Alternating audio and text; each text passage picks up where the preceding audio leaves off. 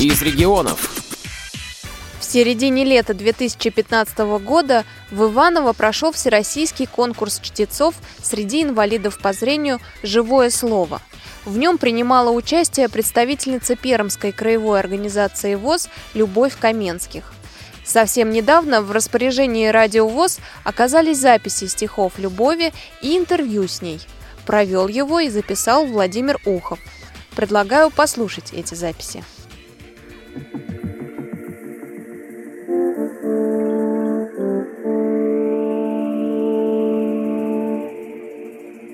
Вчера еще в глаза глядел, а нынче все косится в сторону. Вчера еще до птиц сидел, все жаворонки нынче, вороны.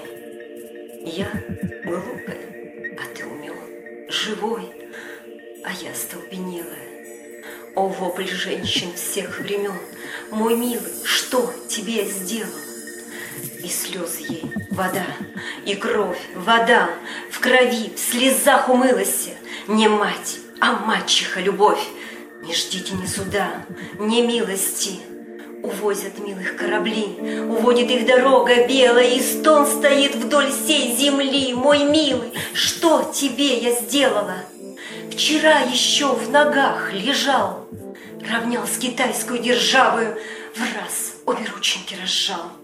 Жизнь выпала копейкой ржавою, Где-то убийцей на суду стою. Не милая, не смелая, Я и в аду тебе скажу, мой милый, Что тебе я сделала. Спрошу я стул, спрошу кровать, За что, за что терплю и бедствую? Отцеловал, колесовать, Другую целовать ответствует – Жить приучил в самом огне, сам бросил в степь заледенелую. Вот что ты, милый, сделал мне, мой милый, что тебе я сделала. Все ведаю, непрекословно, вновь зрячая, уж любовница. Где отступается любовь, там подступает смерть, садовница. Само что дерево трясти? С рук яблоко спадает, спелое. За все,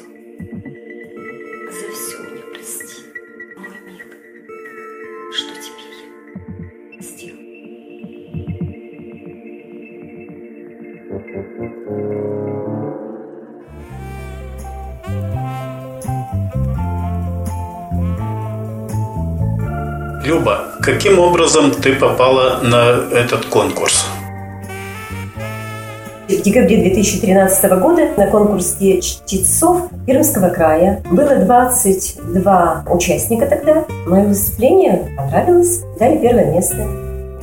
Поэтому мне предложили съездить в Иваново. Готовила я программу, стихи у меня были, я читала Цветаеву, а прозу я готовила новую. Читала Тэфи Кокаин. Конкурс был очень большой, 50 конкурсантов из разных городов нашей страны, начиная с севера, Карелия, Петрозаводск и заканчивая Краснодарским краем. Москва, Смоленск, Уфа, Екатеринбург, Курган. С каким результатом ты выступила? Выступала я в двух номинациях и вытащила первый номер. Конечно, тяжело выступать первый раз и первый волновалась. Ну, и Цветаева читала, понравилось, как читала, и проза неплохая была. Мне дали грамоту, участие в конкурсе и приз. Кто готовил тебя к выступлению? Мне помогала готовиться Козлова Ирина. Она у нас вела драматический кружок «Слова, слова, слова». Она со мной ездила как сопровождающая и как учитель. Ну и говорила, подсказывала. Как э, сама поездка прошла? Как встречали вас? Как провожали? Атмосфера теплая, жаркая внутри, а снаружи было холодно и дождь. Но это не мешало конкурсу. Конкурс был два дня. Где вас поселили? Приехали мы вечером. Гостиница рядом с вокзалом. Нам перед отъездом объяснили. Пришли в гостиницу. Там уже нас встретил представитель. Завтрак, ужин в гостинице. Обед был в клубе. Какие условия были в клубе? Сцена, зал? Большое здание сталинской постройки, акустика сильная. Зал небольшой, меньше, чем наш. Переодеваться там нам помещение дали, принимали доброжелательно, помогали, добрыми словами напутствовали. Люба, что ты для себя вынесла из этого конкурса? Во-первых, надо работать, учиться с микрофоном. Надо репетировать еще. И надо готовиться к конкурсу серьезно, долго. Заниматься действительно с профессионалами, как правильно говорить, какие паузы делать, правильной интонации, предложения говорить, ударение ставить. Это очень серьезная и длительная подготовка должна быть. Конкурс.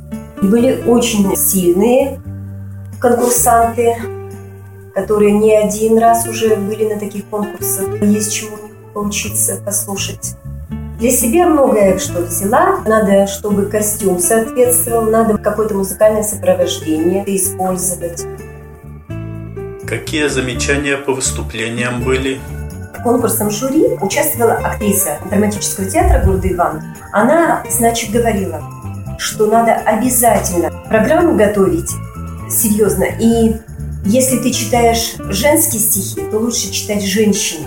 Потому что у нас ведь не совпадает амплитуда женская и мужская, у нас понимание разное. Мужчины все равно так не прочувствуют, как женщины. И наоборот. Обязательно придерживаться регламент. Если на прозу дано 5-7 минут, то не больше. Многие умудрялись читать там и 9 минут, и председатель вставал и говорил, вам будут сниматься баллы штраф за лишние минуты. Также и стихи читали очень длинные. Просто обрывали и говорили «достаточно». Речь э, следить, чтобы правильно проговаривать окончание, ударение ставить. Оригинальный жанр, но в этот оригинальный жанр юморески, анекдоты, смешные рассказы, басни, но их надо было читать. Выступали четыре женщины. Они читали басни Михалкова. По две басни получилось восемь. Но актриса потом вставала и говорила, что так читать басни нельзя. Вы лучше прочитайте меньше, пусть одна будет, но она должна в ролях быть. Были мини-спектакли, но это драма, это к оригинальному жанру не подходило. Они это отметили. Спасибо, Люба, за интересный рассказ.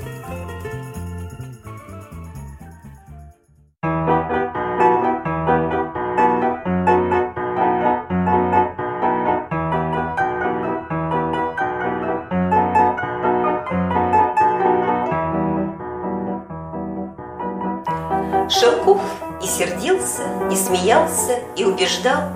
Ничего не помогало. Актриса Моретти, поддерживаемая своей подругой Сонечка, упорно долбила одно и то же. «Никогда не поверим», – пищала Сонечка, – «чтобы вы, да такой испорченный человек, и вдруг не нюхали кокаину». «Да клянусь вам, никогда». Хм, сам клянется, а в самого глаза смеются. Слушайте, Шелков, мы вас отсюда никуда не выпустил и не уйдем. Не уйдете? Да с чего вы взяли, что у меня есть эта мерзость? Да и кто вам об этом сказал? Да мне вот Сонечка сказала, честно призналась актриса. Вы? Да, я. А что тут особенного? Если я уверена, что у вас есть кокаин, вот мы и пришли к вам. Да-да, Сонечка хотела по телефону справиться, но я решила, надо прийти и потребовать.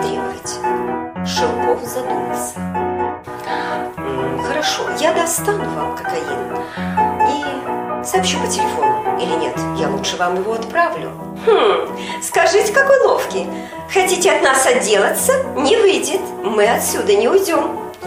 Шелков походил по комнате, подошел к Моретти, взял ее за руки и тихо сказал, «Дорогая, раз вы этого требуете, я достану вам кокаин, но пока не поздно, одумайтесь. Во-первых, это разрушает организм. Во-вторых, вызывает галлюцинации, кошмары, ужасы. Ах, пустяки. Что мы не боимся. Шелков развел руками и вздохнул. Ну что ж, я вас предупредил. И решительно прошел в спальню комнату. Долго рылся в туалетном столике, Господи, вот не везет. Ну, хоть бы кусок мела найти, что ли. Затем прошел в ванную комнату. На туалетной полочке стояли две коробки. В одной был зубной порошок, во второй – борный. «Дам-ка я зубной порошок», – и решительно положил бумажку. Шелков вышел молчаливый и сосредоточенный. Так, молча посмотрел на Маретти, и ему вдруг жалко стало хорошенького носика ее. «Начну-ка я с Сонечки», – решил он. «Кокаин у меня старый, может быть, и выдохся. Сонечка, садитесь в это кресло. Ну-с, начнем. Так, берите щепотку зубного м -м, кокаина.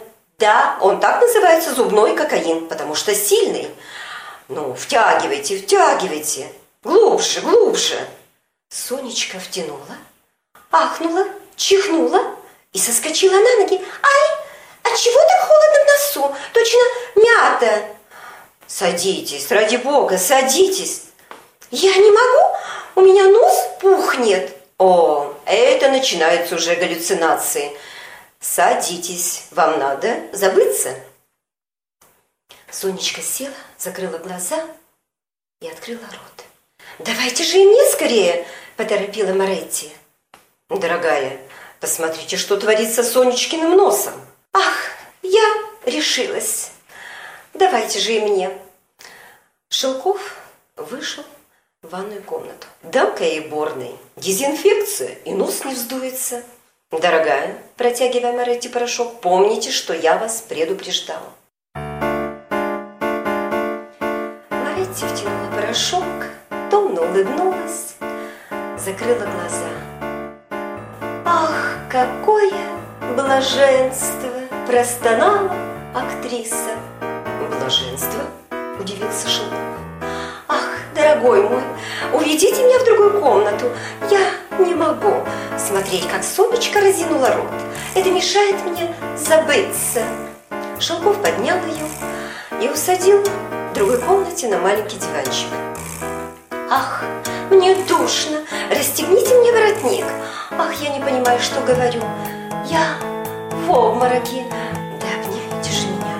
Ах, мне чудится, будто порхают какие-то птички и цветут какие-то васильки.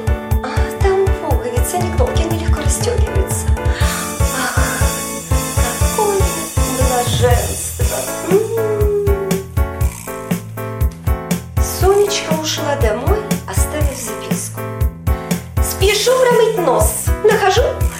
Нюхать кокаин безнравственно. Соня. На другое утро Моретти пришла к Шелкову решительно и официально. Милостивый государь, я пришла вам сказать, что вы поступили непорядочно, зная, какое действие оказывает кокаин на нервных женщин, вы все-таки решились дать его мне. Дорогая, я вас предупреждал. Да, но вы должны были вести себя иначе. Ах, воспользоваться беспомощной, одурманенной женщиной. Так порядочные люди не поступают. Позвольте, в чем это вы меня обвиняете? Ах, вы обнимали меня, целовали. Вы не имели на это никакого права, зная, что я нахожусь в бессознательном состоянии. С порядочной женщиной, без намерений на ней жениться, это подло. Да. Шелков оторопел. Взглянул, взглянул ей в глаза и вдруг засмеялся. Почему вы смеетесь? Ах, дорогая моя, ну и варили ж вы меня. Да все ужасы, о которых вы говорите, это просто галлюцинации. Самые обыкновенные галлюцинации, вызванные кокаином. Вы так думаете? Ну, конечно, глупышка же вы. Да вы сидели на диванчике, тихонько о чем-то бредили, не то о поцелуях, не то о пуговицах. Я, признаться, ничего и не понял, да и не прислушивался даже. Моретти стояла, раскрыв рот. Затем, уходя, остановилась в дверях и смущенно спросила.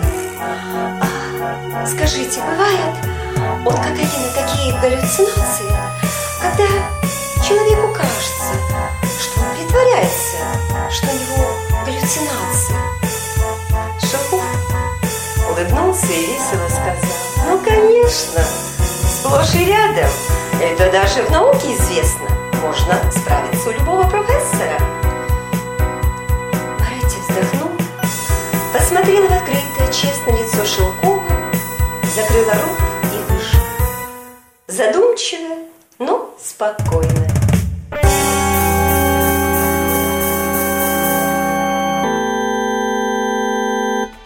Вы слушали стихи Любови Каменских и интервью с ней общественного корреспондента Радио ВОЗ в Перми Владимира Ухова.